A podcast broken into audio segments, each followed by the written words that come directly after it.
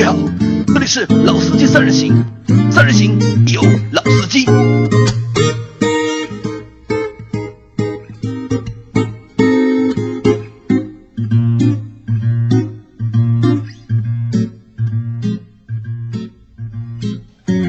Hello，大家好，欢迎收听老司机三人行，我是杨磊。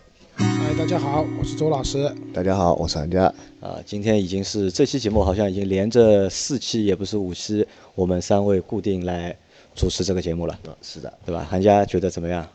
嗯最近就是上我们节目上的会比较多一点。嗯，你现在变成就是职业打酱油，对吧？啊，职业打酱油啊，啊，其实其实不要做职业打酱油，我觉得就是还是要多参与，就是我们的节目和多参与我们的讨论。其实我觉得你还是有很多就是你自己的那些就是想法和你的见解，我觉得不一定一定要藏在心里面，我觉得可以拿出来和大家就是一起分享分享，啊，好的，好吧？踊跃踊跃一点，有？机会的话一定啊，那这期节目呢，我们会聊一聊什么呢？就是我们会聊一聊就是汽车召回和就是新的 CRV 的就是刹车问题的召回。那 CRV 新的 CRV 在今年七月就是它换代上市嘛，那在 CRV 是一辆在中国卖的非常非常非常非常好的 SUV。对，很多个非常，对吧？代表它的销量确实非常非常非常非常好。因为它在中国，在中国的就是广大的用户心里啊，有有着比较重的一个地位。然后在七月份它的换代之后啊，嗯，到七月、八月，然后现在是九月嘛，可能已经累计售出了三万多台。对，啊，那个数量还是蛮多对，的相对于这个价位的 SUV 来说，就是其实它的销量是非常的不错的。对，但是呢，我前几天是偶尔就是看到了一条新闻，是 CRV 的刹车有了问题，然后他们官方召回了就是所有的新的 CRV。呃，啊这件事情我不知道你们知道不知道？知道知道是知道，你是从哪里知道的？我是正好看一个网网上正好跳出来一条这条新闻，然后网上跳出来的啊，对，老周知道啊，之前。啊，我之前不知道，也是杨磊跟我讲了以后，我特意去查了一下，才发现啊，原来有这样一件事情。那我们因为本来就是想做一期就是 CRV 的节目嘛，就是因为它换代嘛，然后这辆车其实受关注也比较多嘛，本来一直想做一期这样的节目，但是苦于呢我们一直没有借到新的 CRV，然后我们也懒得跑去 4S 店去试驾嘛，因为那个车卖的非常好，你去 4S 店的话，这个销售的态度啊。呃，不怎么样，然后也就是试驾的这个流程也会非常的短，所以我们就觉得可能要等后面有机会了，可能会去借一辆新的 CRV 来试一下，特别是我们对那辆混合动力的对。CRV 会比较感兴趣。对，因为当时 CRV 新的 CRV 上市的时候啊，就是我们觉得那个混动啊，性价比蛮高的啊。卖的也不贵，才二十二万？啊，对，因为以前二点零、二点四，对吧？这现在涡轮增压了，然后用的也是本田比较新的那个动力系统，对吧？然后加上还有混动版本，我们还是蛮关注这辆车的。但是没想到啊，就是车子还没试啊，就看到了一个关于召回的这样的一个新闻。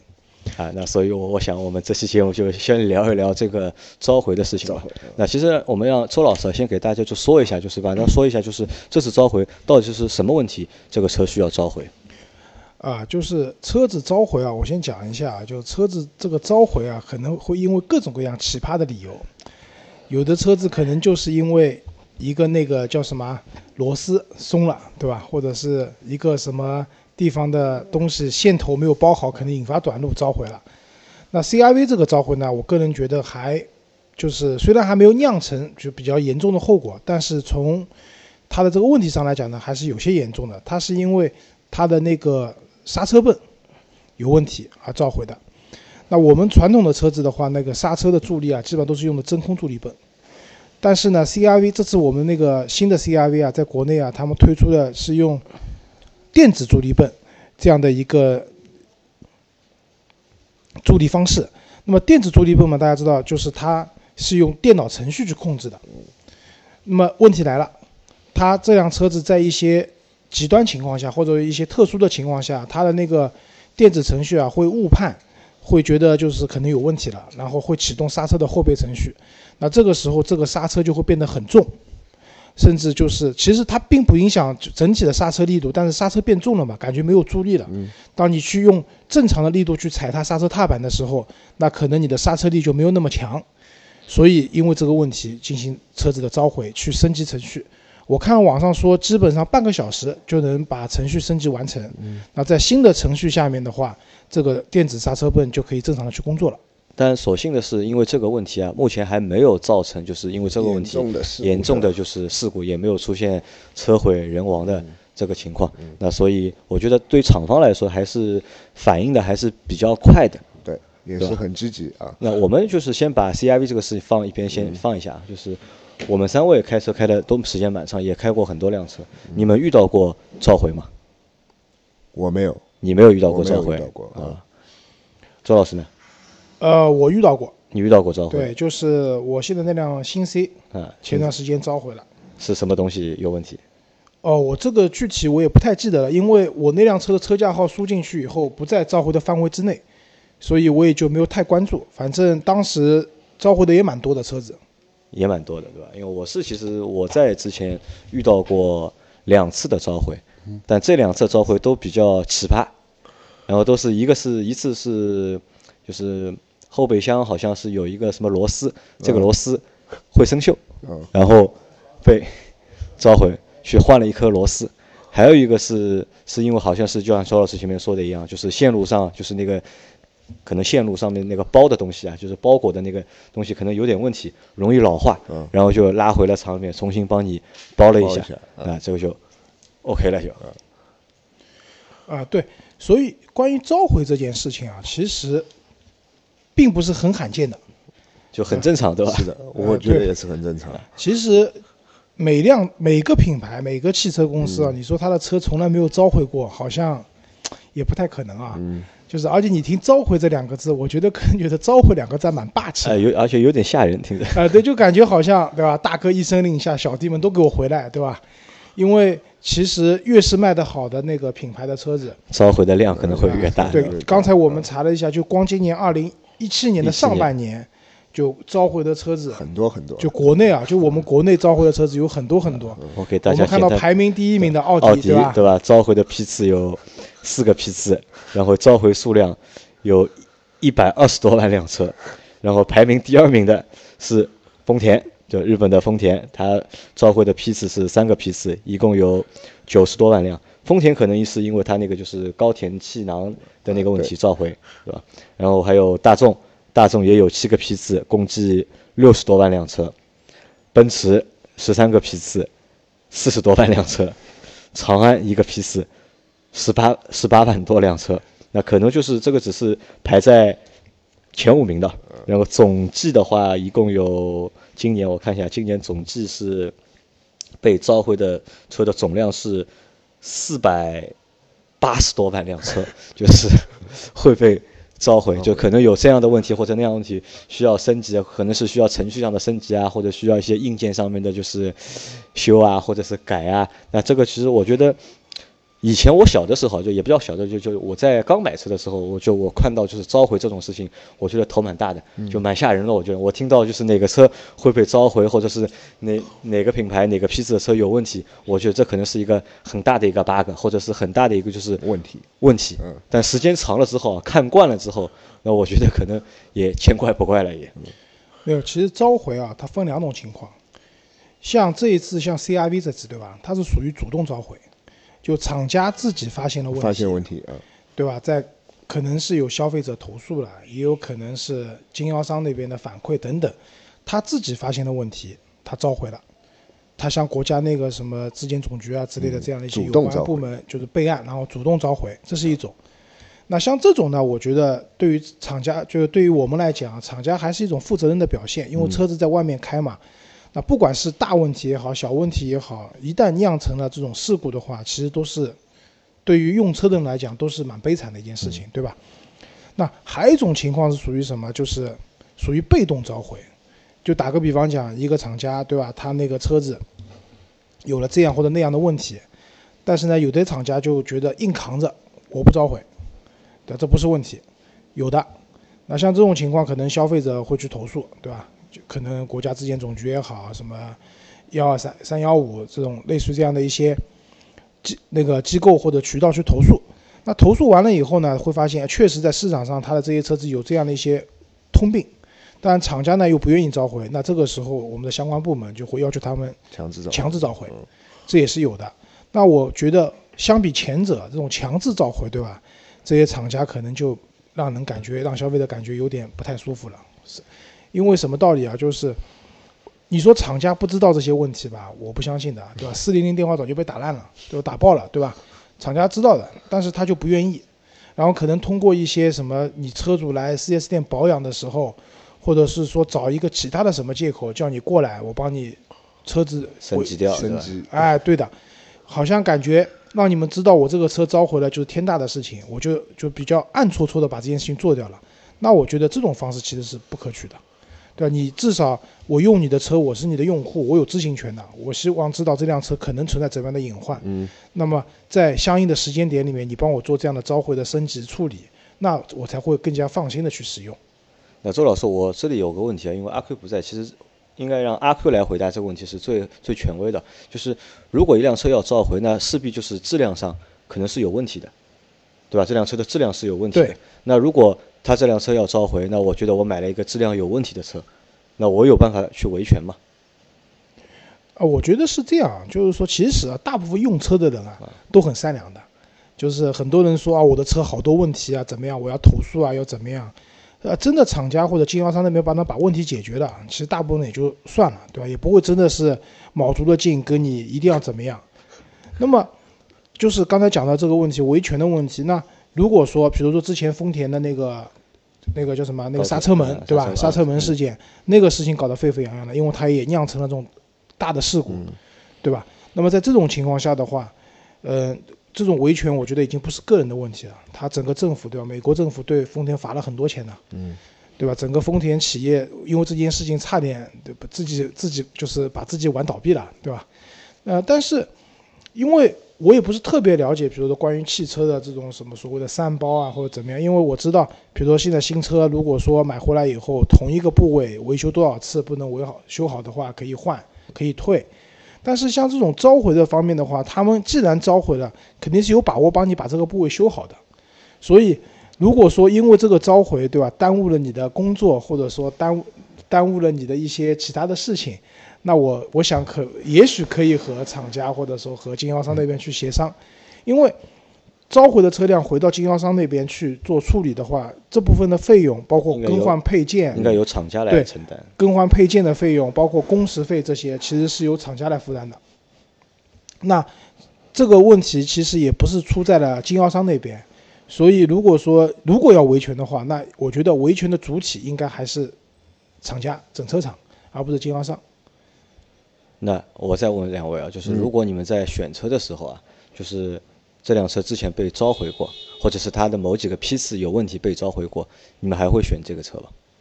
我的个人感觉，如果我真的是想买这辆车的话，我会看它被召回的一个原因是什么。召回的原因是什么啊？对，然后我觉得个人感觉，我对召回这件事情并我并不是觉得很严重，因为我个人认为就是说，汽车现在不可能你所有的部件都是在同一家厂生产的，我们也知道它每个部件，包括像气囊啊、一些电子元件啊、行车电脑啊。包括中控屏幕啊，都会在不同的厂商来生产嘛，它只不过是一个总装，所以说呃每个批次的供应商提供的东西是不是匹配或者是有问题，都会造成这样去整车的一些问题。所以说，我觉得召回并不是一件很可怕的事情。召回不是一件很可怕的事，情就是在你的购买过程当中，如果这辆车就是之前被召回过，对你是没有心理阴影的，或者没有疙瘩的。没有心理阴影。老周会不会有？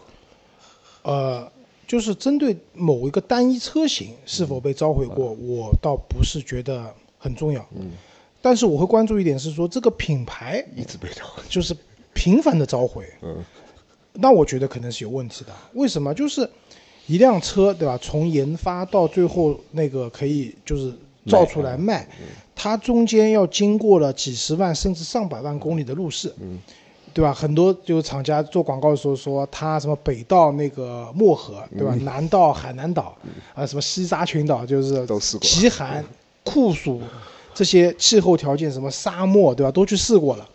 理论上，一辆车其实就是它的整体的稳定性是有保障的，对吧？当然，韩家刚才也讲到了，因为其实车子上的很多配件都不同的供应商嘛，不同的批次，可能会有这样那样的问题，包括在整体那个就是安装，就是功能安装或者机器人在安装的时候会有些纰漏。上也有会对也有点纰漏啊。但是如果说一个品牌，它就是隔三差五的在召回，那我也觉得这个品牌造的车子的稳定性是有问题的，那我可能会影响的，就是说我我有可能就不选择这个品牌的车子了。那 C R 对于新 C R V 来说，就是因为它前面两个月的销量其实还不错嘛，比较好。那如果现在出了这个就是刹车有问题召回这个事情之后，你们觉得会影响后面的销量吗？我觉得不会，你觉得不会我？觉得不会。应该不太会吧，因为首先这件事情也没有引起轩然大波，对吧？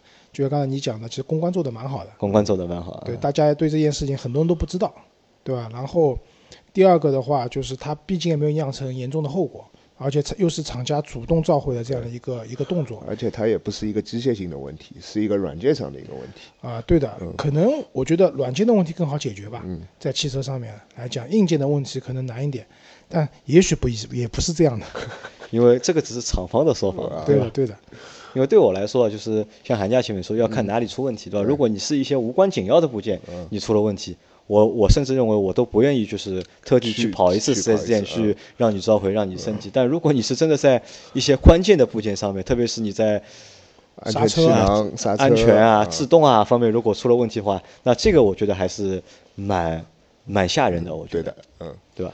那我们在之前在讨论这个的时候，我们和老周发现一个蛮有意思的一件事情啊，就是新新 CRV 这次出的这个问题啊，这个部件其实是一个新技术，啊，对，对吧？这个这其实真的是一个新技术啊。本田新的技术，啊，那我们觉得就是在新的全新的 CRV 上面用了一些新的技术。那我们本来以为这是一件就是比较可喜的事情，或者是比较尊重就是中国的用户，或者是比较看重中国用户，把一些就是新的技术用在了就是新一代的车上面。那后来我就问老周了，我说中国召回，那美国召回了没有？因为 CRV 在美国的销量也是啊也是非常大的。后来老周去查了一下，美国召回了没有？老周，美国没有召回，那美国为什么没有召回呢？因为美国没有用这个新的电子助力泵，美国用的还是那传统的传统的真空助力泵啊，那这个是为什么呢？啊，这个个就我们就觉得那天就讨论的时候，我们就觉得这个事情也蛮蛮有意思的，因为理论上来说，就是日本日本品牌它可能会先第一尊重它本土市场，第二尊重的是北美市场，可能第三才是本土和北美以外的市场。那在这一次的新的 CRV 上面，就是拿着一个新的技术用在了中国市场的新车上面。嗯，我本来觉得这是一个非常就是算一个进步吧，算一个就是对这个市场尊重的一个进步吧。但是如果你在美国市场没有用，在中国市场用了，那背后那可能又又是些什么东西呢？我觉得是美国 CRV 卖的便宜，美国的 CRV 卖的便宜，对的，呃，我我觉得啊就是以下为老周的那个猜测啊，周老师的猜测，因为没有官方说明，当然他们也不会说。嗯、是这样的，就是说以前啊，我们总是在抱怨说我们的车子对吧，到国内阉割，嗯，别人美国有的什么配置我们没有，没有，嗯，对吧？我们什么什么东西没有。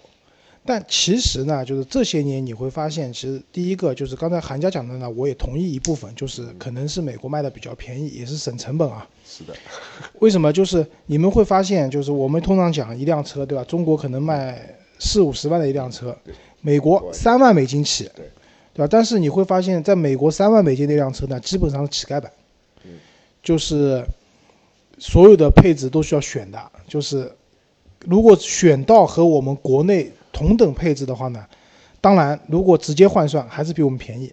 但它的差价也不会是三万，就是三万美金和四十万人民币这样的差价，它可能选完以后也要将近四万多，四万多五万美金了，对吧？所以这是一部分我同意的，就是其实国外的配置其实普遍偏低，对吧？欧洲满大街在跑铁轮毂的车子，对吧？所以这是一方面啊，对吧？那这个也是我们比较往阳光的方面去想这样一件事情。然后接下来呢，就比较就是阴暗一点的啊，就是想法是怎么样？就是说，大家知道美国是一个非常健全的、成熟的一个律非常法律健全、成熟的这样的一个市场。而且严格。非常非常的严格，对吧？而且美国是说一不二的。打个比方讲，之前大众的那个柴油作假的柴油排放门的这件事情，按照美国的罚款标准，大概大众的百分之六十的市值要交给美国政府了。要不是有中国市场的话，估计大众就破产了就。啊，对的。那么好，那么现在我们来想这样一个问题啊，CRV 这个新的这个技术电子助力泵，对吧？那它好处肯定是说，因为它通过电子程序去控制，它不是真空的，它后期的维护各方面相对来说是方便的，就是可能不需就是不存在什么漏气啊这些问题，对吧？这应该是个好技术，但我猜这个技术可能未必很成熟。就还不够成熟。是在我们这里四个水，啊，现在中国市场是个水，为什么中国发生这样的事情，最多就召回嘛，对吧？那为什么就是阴暗联想，为什么本田上车子上市几个月，对吧，就主动发现这个问题了，就召回了？为什么？他们本身就知道有这样一件事情，就你觉得可能就本身就是对这个东西心里就没有太大的底，对吧？我猜就很关注这样一件事情，对吧？看看这个车子，就像我以前那个买当时买明锐那辆车的时候，呃，它1.8 TSI 的发动机，那个时候国内也刚开始就是开始用，那个时候一开始 TFSI 就带分层燃烧的，后来分层关掉了，因为分层当然分层其实在欧洲后来也不允许用了，因为它会加大排放，排放的污染。那个时候我的车子做首保的时候，4S 店美其名曰是帮你免费更换四个那个叫什么火火花塞。当时我还蛮高兴的，那我那我想哦，这个换，其实后来才知道为什么，因为其实当时厂家对这款发动机在国内的油品啊这些环境下没有使用，信心对吧？其实是没有，就是其实是拿我们做实验数据的，嗯换了这些火花塞回去，其实是为了去去做检测的，对的，所以那我觉得在这件事情上啊也有可能是这种情况。可能性还是蛮大的。就可能就是中国用户变成因为了小白鼠，如果你在美国去做这样的测试的话，一旦这种这个东西的稳定性各方像现在这样发生召回了，那还好一点。万一对吧，美国人民开车猛对吧，那个洲际公路一望无垠对吧，时速一百什么，我我在美国的时候，我看他们时速基本上高速公路限速都是。嗯，七十 mile，mile，七十 mile 到九十 mile 不等嗯，那九十 mile 的就很高了，九十 mile 一百四十公里了。万一对吧，车子像之前那个丰田的刹车门一样踩不住了，出事故了，那本田估计要在美国倾家荡产了。对那在我们国内的话不太会的，就是这种监管力度没有那么强，所以拿我们中国的消费者来试个水，我觉得是有这种可能性的。是有这个可能性，对吧？啊，可能就是我们因为这个问题，我们在之前讨和老周讨论的时候，就是可能是我们两个人就是比较阴暗啊，就是，啊，对吧对，但我觉得也是真的有这样的一个可能性的。因为为什么我这么说？就是现其其实现在有越来越多新的就是电子的技术，嗯，应用在了就是车上面，对对吧？可能最伟大的技术是无人驾驶。我现在看到就是现在各大就是做无人驾驶的那些就是厂方啊，都在和中国的厂方在做合作，可能就是拿中国做一个就是也做一个比较大的一个就是试验的一个因为中国可能也是世界上路况最最复杂的国家之一吧，对对吧？可能比印度稍微好一点。因为老周刚才也说了嘛，就是那个新车下线会经过很多的路试嘛，就说它里程虽然很长，但是它没有去适应，比如说我们这里很拥堵的一个路况啊，就各种或者工况对吧？因为嗯，就是它可能环境模拟到了，对但是你想，一万个人有一万种驾驶习惯，不同的驾驶习惯下，车子会怎么样？这个是可能在前期的路试中很难去做到的，对吧？就就刚才讲到无人驾驶的问题，其实特斯拉，我最早的时候去看特斯拉车子的时候，人家销售很自豪跟我讲，我们这个车可以无人驾驶。但现在说法不一样了，现在说我们有一套自动驾驶的辅助系统，为什么？因为特斯拉出事情了，在中国、在美国都有过用无人驾驶的，它因为没有识别出前方的障碍物，导致了严重的车祸，然后车上的人是死亡的，嗯对吧？而且说白了，现在好像全世界应该都没有哪个国家立法说可以让无人驾驶车子上路。嗯中国更加严格，之前那个百度的那个李彦宏不是弄了一辆无人驾驶去开会啊什么的他那个视频是假的嘛？是啊，对，我们就 之前拍好的是。啊，对我们不管这个是作秀也好，或者怎么样也好，但至少证明，那车子这个东西，就是说一些新的电子的这些设备，包括一些高科技的东西，它肯定是发展的趋势。那但是呢，就是在这个发展的过程中，可能召回也是一个中间要交的学费吧，我觉得，因为不可避免召回其实成本蛮高的，一辆车回来有一定的成本，对吧？呃，这个其实让我想到另外一个事情啊，就老周，你还记得你买的那个琴吗？啊，琴好像是是可以联网的，对吧？呃，琴可以有线的联网吧？就有线的联网，然后它升级是不需要去 4S 店的，对吧？升级是这样的，一些小程序的啊升级可以，它会提醒你，就是说，呃，把车子开到空旷点、空旷点信号好一点的地方，可以和手机连着升级对吧啊就不用手机，它自己有啊，这有自己专门有一个专用的一个网络，对吧？啊，对的，嗯。那其实我觉得，如果以后能够搞定这个事情啊，因为电子东西越多啊，可能就是这个程序上面就是升级啊，或者是补丁啊，可能就会越来越多，对吧？如果你每一次就是要升级或者要什么，你都说这是召回的话，如果你都说这个是召回的话，那可能我觉得用户会对你没信心的，会，对吧？那这个我觉得啊，其实我还是一个比较传统的人啊。怎么讲啊？就打个比方讲，现在我们手机都知道，比如说今天 iOS 十一开始可以更新了，对吧？很快就会出十一点一、对，十一点一一。啊就是修补之前的漏洞对的。嗯，那这个对于手机来讲还好一点，但是对于汽车来讲的话，你如果说你可以在线升级了，那可能这个升级的门槛降低了。但是对于用户来讲，我不可能去频繁的升级的，啊，照这么讲，就是是不是我车子以后晚上停在楼下的时候，对吧？地库都不能停了，因为地库里没信号嘛，对吧？然后停在外面，然后让你车子自动检测一下，提醒你一下，今天晚上要给你升级八个补丁，对吧？你要不要执行？这个我觉得其实我是不太能接受的啊。那我觉得这可能是以后一个比较大的一个趋势、啊，而且今年的《速度与激情八》你们也看到了，对吧？那些车子被操控了以后进行攻击，对这种安全漏洞也蛮吓人的。对，现在理论上是辆车，比如说我的那个 C 两百，对吧？它虽然它没有自动驾驶的功能，但这辆车可以定速巡航，对吧？它可以自动打方向盘，就是自动泊车，这些功能其实都有的。理论上，一旦黑客如果侵入你这辆车的话，真的可以做到这辆车想怎么开就怎么开了。